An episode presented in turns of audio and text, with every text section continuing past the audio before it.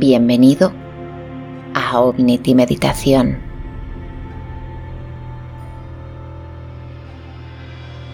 Hoy nuestro viaje servirá únicamente para desconectar la mente activa y alcanzar así la tranquilidad y la calma para conciliar el sueño de la mejor forma. Busca un lugar en el que te sientas cómoda o cómodo. Extiende tu cuerpo. Cierra tus ojos. Y por hoy no tengas más expectativa que la de dejarte llevar. Te encuentras en la entrada de un pequeño pueblo. Es de noche. Parece un lugar antiguo, rodeado de pequeñas casas hechas de piedra.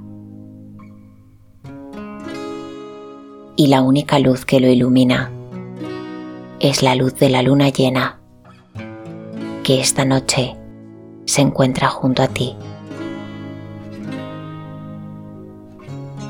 Comienzas a sentir unas primeras gotas de lluvia y comprendes que necesitas un lugar en el que refugiarte. Hasta que de pronto, en uno de los muros de piedra de este pueblo, puedes ver un pequeño cartel donde se anuncia que hoy el sabio del pueblo estará contando los más bonitos cuentos para cualquiera que desee escucharlos. Así que sin dudar y con la absoluta necesidad de refugiarte y descansar, comienzas a buscar este lugar. Y de la nada, el sonido de un búho te invita a mirar hacia lo lejos. Y acercándote, puedes ver una pequeña casa de piedra.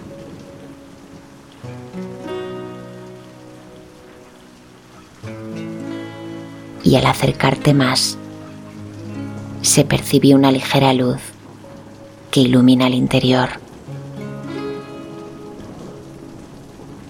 Te acercas a la puerta y al llegar a su entrada, esta puerta, como por arte de magia, se abre invitándote a entrar.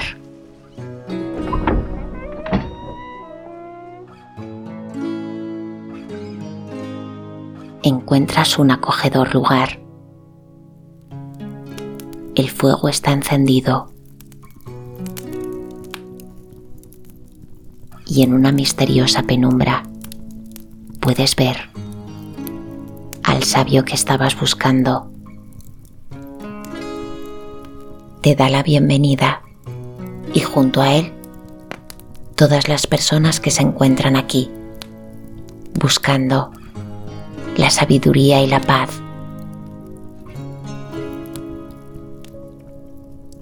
Con su mirada te invita a sentarte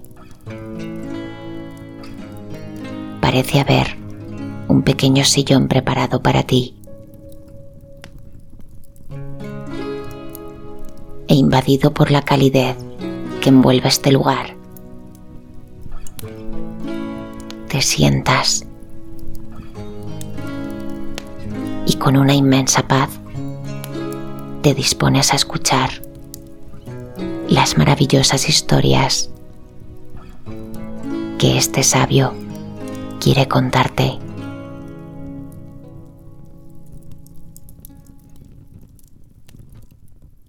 Érase una vez un gigantesco guerrero. Está varado de cicatrices. Su nombre era Jorma. Y cuenta esta historia que cierta vez, mientras cabalgaba con tres de sus amigos, de una ciudad a otra, sufrieron una terrible emboscada a manos de los más crueles enemigos. Los cuatro guerreros combatieron con firmeza, pero solo Jorma consiguió sobrevivir. Sus tres amigos cayeron muertos durante la lucha. Ensangrentado y exhausto, Jorma se dio cuenta de que necesitaba descansar, reponer fuerzas y sanar todas sus heridas. Miró a su alrededor en busca de un lugar seguro y divisó una pequeña caverna excavada en una montaña cercana. Casi arrastrándose, llegó hasta allí y una vez dentro de la cueva, extendió sobre el suelo su piel de oso. Y allí se quedó profundamente dormido. Horas o días después, lo despertó el hambre sintió que su estómago reclamaba algo caliente. Y todavía dolorido, Jorná decidió salir a juntar algunas ramas, algunos troncos secos, para así poder encender un pequeño fuego en su guarida. Cuando la luz de las llamas iluminó el interior del refugio, el guerrero no podía creer lo que veía. El reducto que había encontrado no era una simple cueva, era un templo, un templo excavado en la roca. Por las inscripciones y símbolos, descubrió que el templo había sido construido en honor a un solo dios, el dios Goztú.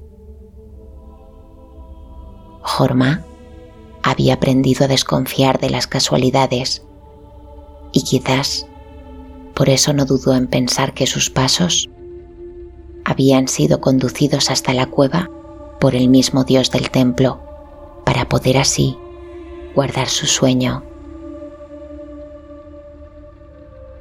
Jorma concluyó que esta era una señal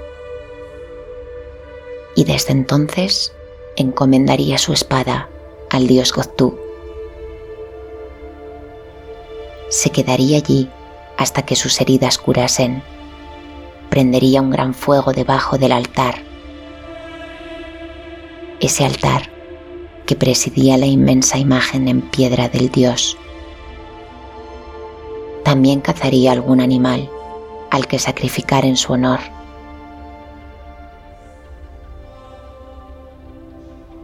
Cinco días y cinco noches reponiéndose de la lucha y honrando al dios Gottu.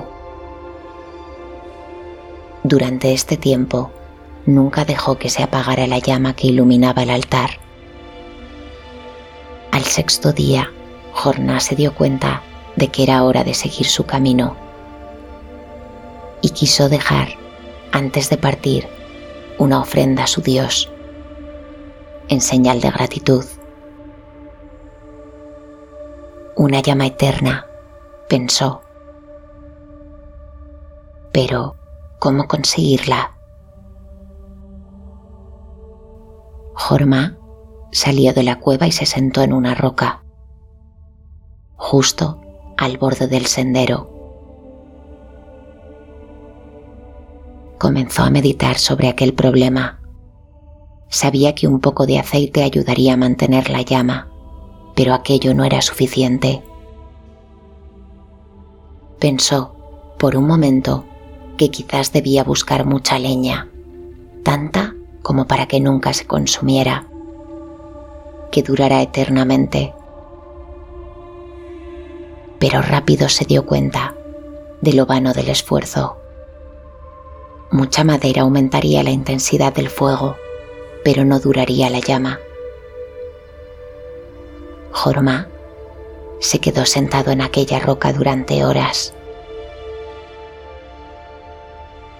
Un monje de túnica blanca que caminaba por el sendero se detuvo junto a él, tal vez por curiosidad o quizás por la sorpresa de ver a un guerrero en tan reflexiva actitud.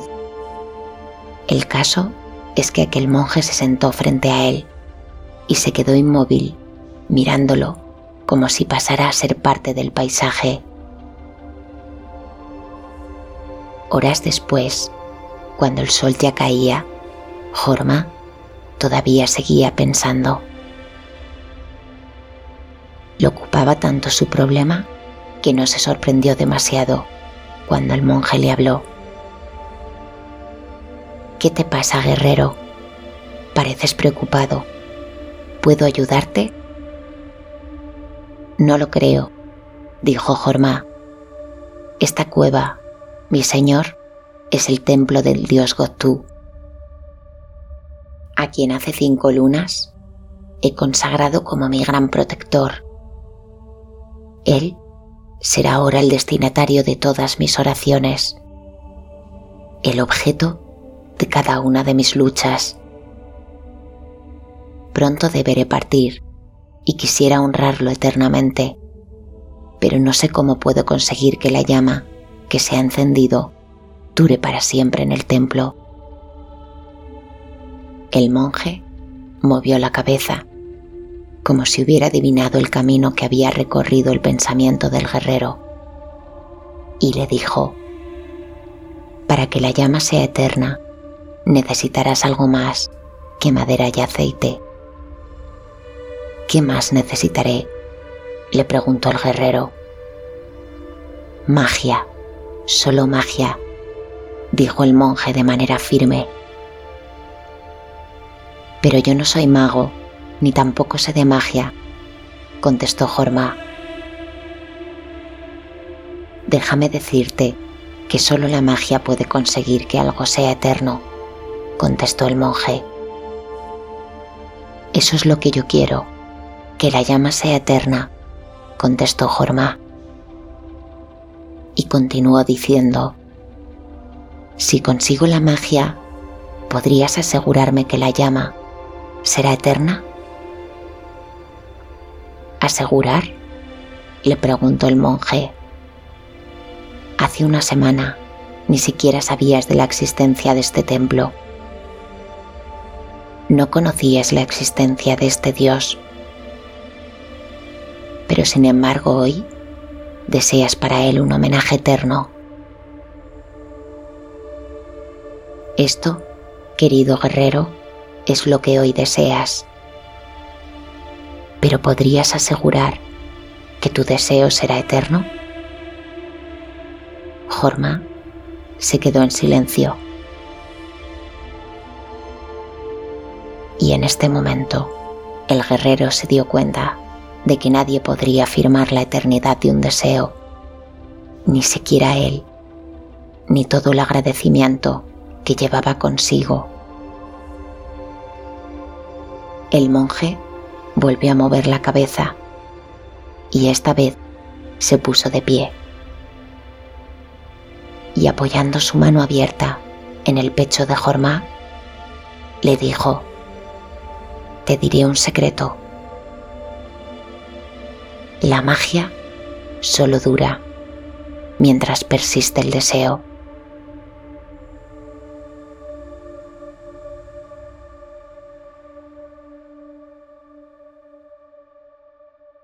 Había una vez una joven princesa cuyo único deseo era encontrar un esposo digno para ella. Alguien que la amase verdaderamente. Para ello, reunió la corte real y puso una condición. Elegiría marido entre todos los que fueran capaces de estar 365 días al lado del muro del palacio donde ella vivía, sin separarse de allí ni un solo día. Pronto, y a petición de la princesa, se presentaron decenas, centenas, miles de pretendientes a la corona real. Pero como era de esperar, al primer frío de la noche, la mitad se fue, abandonando así el muro. Cuando empezó el calor, se fue la otra mitad de la mitad que quedaba. Y cuando comenzaron a acabarse los recursos y la comida, la mitad de la mitad de la mitad también había abandonado. Había comenzado el invierno. El frío ahora era algo verdaderamente insostenible. Así que solamente de aquellos miles de pretendientes quedó únicamente un joven.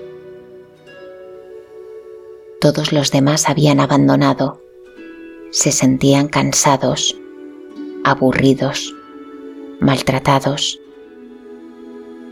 Solamente se mantuvo allí este joven que había adorado a la princesa desde siempre. Llevaba tiempo soñando con ella y parecía estar cerca de cumplir el mayor de sus deseos.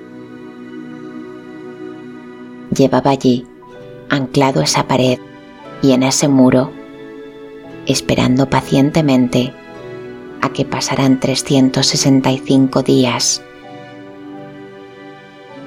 Y la princesa, que había perdido toda la esperanza, se sorprendió cuando vio que solamente quedaba aquel muchacho. Desde su ventana comenzó a mirarlo, pensando que quizás este fuera el hombre que la quisiera de verdad. Ella, en silencio, llevaba espiándolo desde el otoño. Y durante el invierno, hasta la primavera, había paseado frente a él, disfrazada de campesina. Había mirado sus ojos y se había dado cuenta de que su mirada era sincera. Y ese mismo día, la princesa se acercó a hablar al rey. Padre, creo que finalmente el reino vivirá un casamiento. Este es el hombre que de verdad me quiere. El rey se puso muy contento y comenzó a prepararlo todo. La ceremonia real, el banquete. Aún quedaban dos lunas para que se cumpliera los 365 días junto a este muro. Y el rey le hizo saber al joven a través de sus guardias que justo el día en que se cumplieran los 365 días, lo esperaba en el palacio ya que necesitaba hablar con él. Todo estaba preparado, el pueblo estaba contento y todo el mundo esperaba ansiosamente aquel día. Pero un día antes de concluir el año junto al muro, el joven se levantó y se marchó. Y como pudo, bajo el mayor de los agotamientos, llegó hasta su casa. Al entrar, su madre le miró sorprendida y le dijo, Hijo mío, querías tanto a la princesa que estuviste allí 364 noches. Y justo hoy, un día antes de conseguir tu propósito, te marchaste de allí. ¿Qué es lo que pasó? ¿No pudiste aguantar un día más? En ese momento, el hijo contestó, ¿Sabes, madre? me enteré de que la princesa se había disfrazado de campesina y había venido a verme y a observarme. También supe que me había elegido como marido y me enteré de que le había dicho a su padre el rey que se iba a casar conmigo. Vio de cerca mi sufrimiento y a pesar de eso no fue capaz de evitarme ni una sola noche de dolor. soy consciente del esfuerzo que he realizado. Pero ¿cómo voy a llamarle amor a alguien que no ha sido capaz de evitarme ni una sola noche de sufrimiento?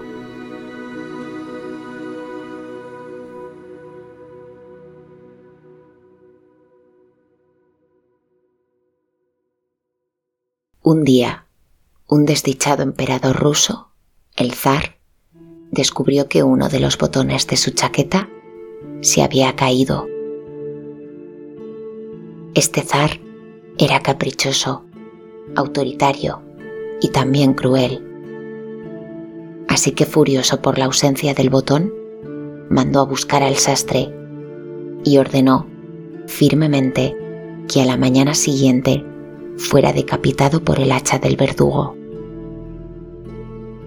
A nadie se le ocurría contradecir a aquel emperador, así que la guardia fue hasta casa del sastre y arrancándolo de entre los brazos de su familia, lo llevó a la mazmorra del palacio para dejarlo allí esperando a la muerte.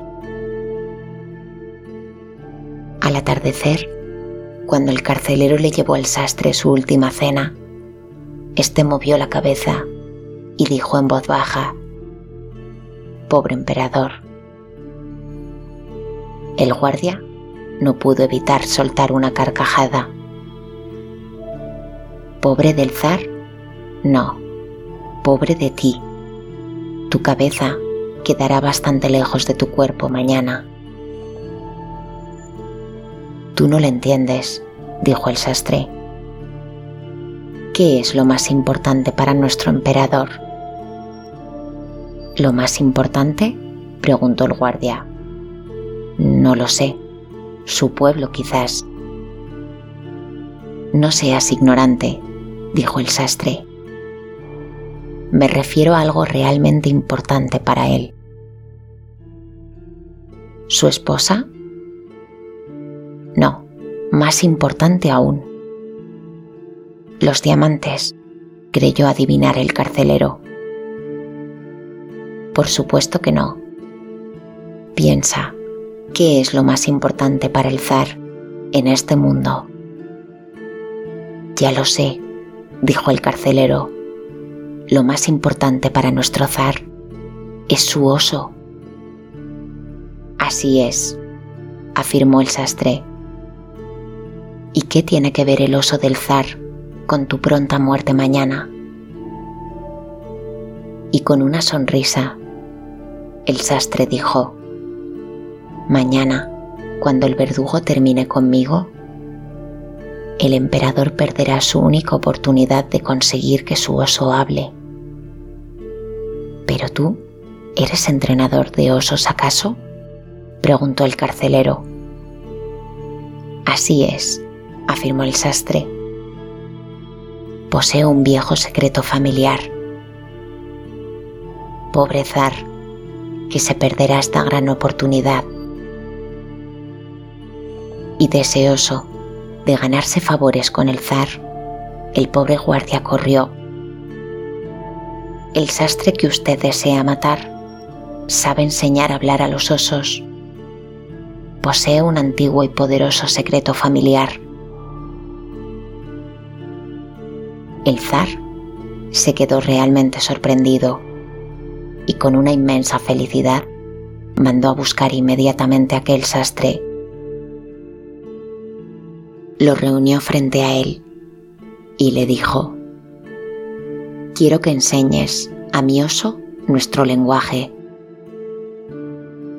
El sastre bajó la cabeza y dijo, me encantaría complacerle, ilustrísimo pero enseñar a hablar a un oso es una tarea ardua y lleva mucho tiempo.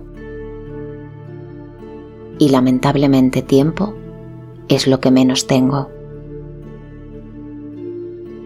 ¿Cuánto tiempo llevaría ese aprendizaje? preguntó el zar.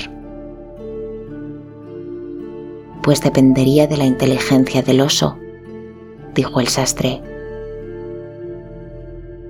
Mi oso es el más inteligente de todos, interrumpió el zar sin dejarle terminar. Bien, continuó el sastre. Si el oso es inteligente y siente deseos de aprender, el aprendizaje duraría aproximadamente dos años. El zar se paró a pensar durante un momento y dijo, Está bien, tu pena será suspendida durante los próximos dos años, pero mientras debes entrenar a mi oso, ordenó al zar. Alteza, si dedico mis próximos dos años a entrenar a su oso, no podré trabajar como sastre para mantener a mi familia. Morirán de hambre y de frío. Eso no es un problema, dijo el zar. A partir de hoy y durante los próximos dos años, tú y tu familia estaréis bajo la protección real. Seréis vestidos, alimentados y educados con el dinero del zar. Nada que necesitéis o deseéis os será negado. Pero eso sí, si dentro de dos años mi oso no habla, te arrepentirás de haber pensado en esta propuesta. ¿Lo comprendes? dijo el zar. Sí, Alteza, confirmó el sastre. Guardias, gritó el emperador, que lleven al sastre a su casa en el carruaje de la corte. Dadle dos bolsas de oro, comida y regalos para los niños. El sastre hizo una reverencia y caminando hacia atrás empezó a retirarse bajo un susurro de agradecimiento. Cuando el sastre llegó a casa, todos lloraban su pérdida. Y cuando éste apareció en el carruaje del zar, sonriente, eufórico y con regalos para todos, la esposa del sastre no cabía en su asombro. Su marido, al que pocas horas antes habían llevado al cadalso, volvía ahora acaudalado y exultante. Cuando estuvieron solos, el hombre le contó lo que había ocurrido. Estás loco, gritó enfadada su mujer. ¿Enseñar a hablar a un oso? ¿Al oso del zar?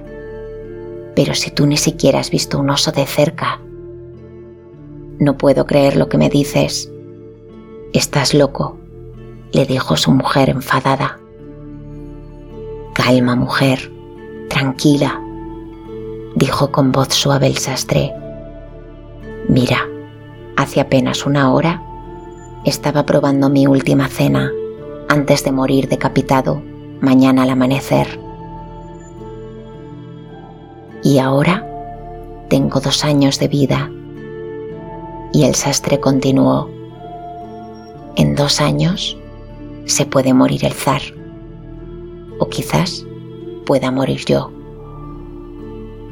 Pero lo más importante, en dos años, a lo mejor, hasta el oso puede hablar.